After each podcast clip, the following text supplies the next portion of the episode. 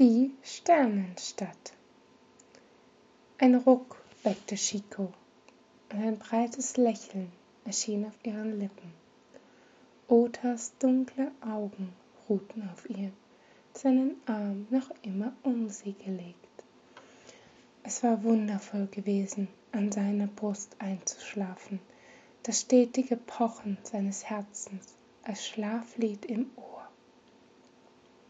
Guten Morgen, Willkommen in der Sternenstadt, mein schönes Fräulein, sagte er mit einem schiefen Grinsen und küsste sie. Zumindest glaube ich, wir sind da zusammen.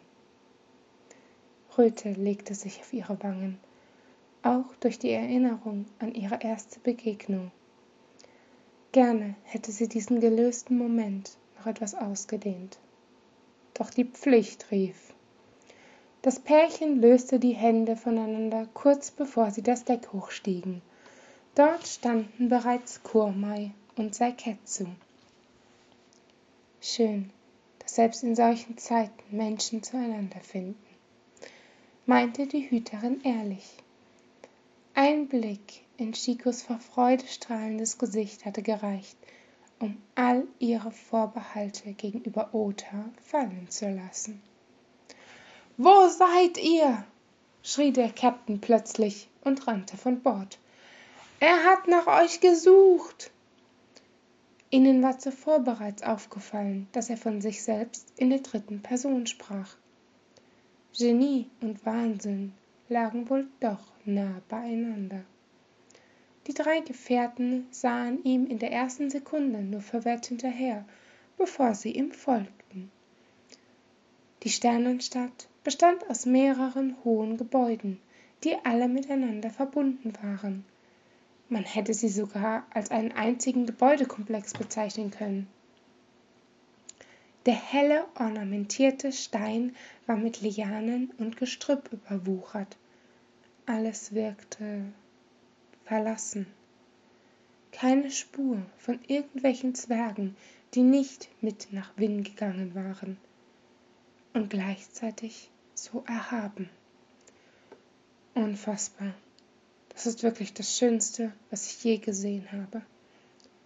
Natürlich abgesehen von dir, Chico, erklärte Ota und kratzte sich verlegen an der Wange.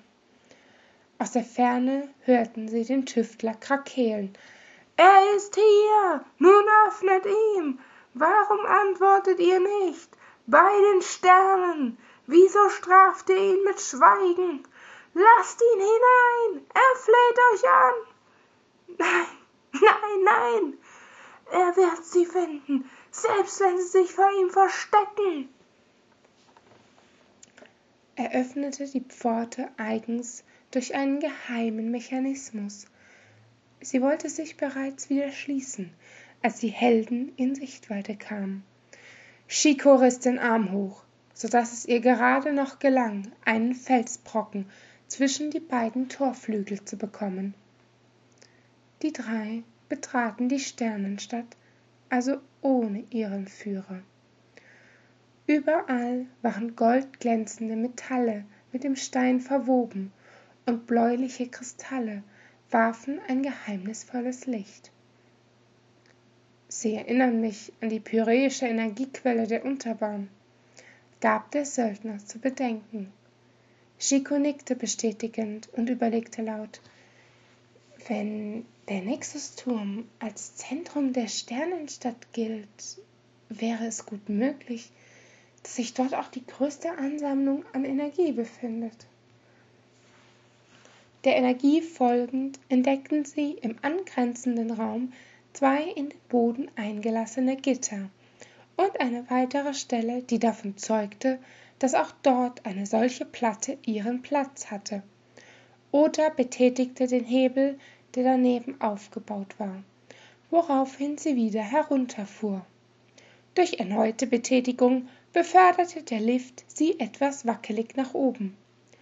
Nachdem sie dort eine weitere Rampe hinaufgestiegen waren, gelangten sie in einen kreisförmigen Raum.